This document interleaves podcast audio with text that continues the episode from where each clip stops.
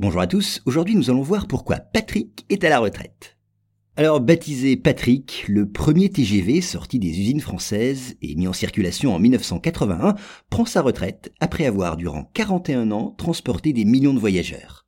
D'abord terminé en 1978, Patrick a aussi reçu, pour bien marquer sa suprématie, le nom de TGV 01. Trois ans plus tard, en 1981, il est inauguré en grande pompe et dessert dès lors la récente ligne du Sud-Est.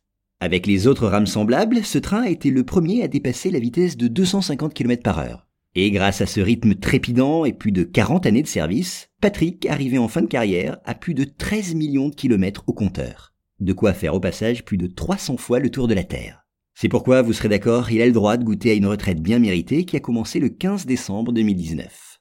À noter que ce train à grande vitesse occupe une place à part dans le cœur des cheminots. Sa construction a été pour eux l'occasion de vivre une aventure technologique qui immerge un peu plus le monde ferroviaire dans la modernité. En effet, la France, après avoir abandonné les rames propulsées par des turbines à gaz, fut le second pays après le Japon à opter résolument pour les trains à grande vitesse.